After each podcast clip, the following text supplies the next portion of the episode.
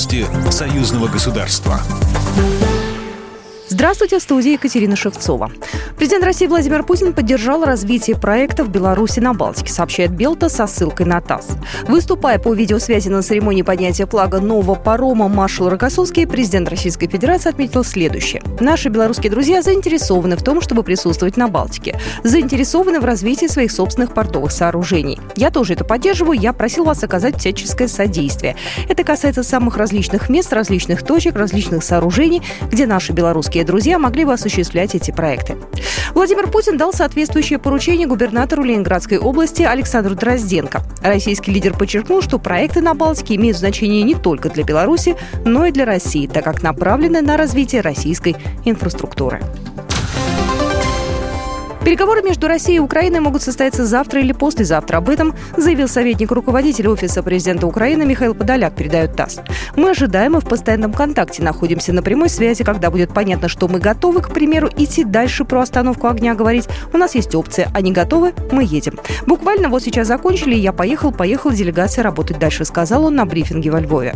Подоляк добавил, что представители Украины, России и Международного комитета Красного Креста могут решить вопросы гуманитарных коридоров до конца дня. Беларусь усилила состав дежурных сил противовоздушной обороны страны. Об этом заявил заместитель командующего военно-воздушными силами и войсками ПВО полковник Анатолий Булавка, пишет ТАСС.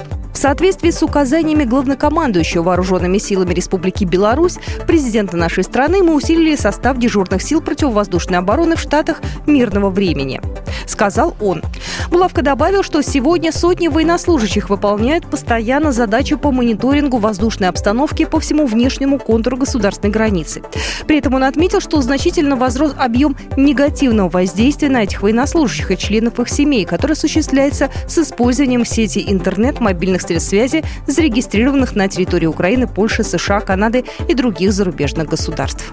Попытки деморализовать личный состав ВВС и войск ПВО абсолютно бесперспективны, считает Булавка.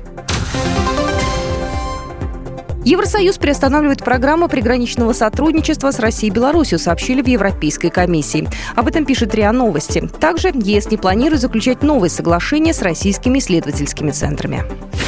Программа произведена по заказу телерадиовещательной организации Союзного государства. По вопросу размещения рекламы на телеканале «Белрос» звоните по телефону в России 495 637 6522. В Беларуси плюс 375 44 759 37 76. Новости Союзного государства.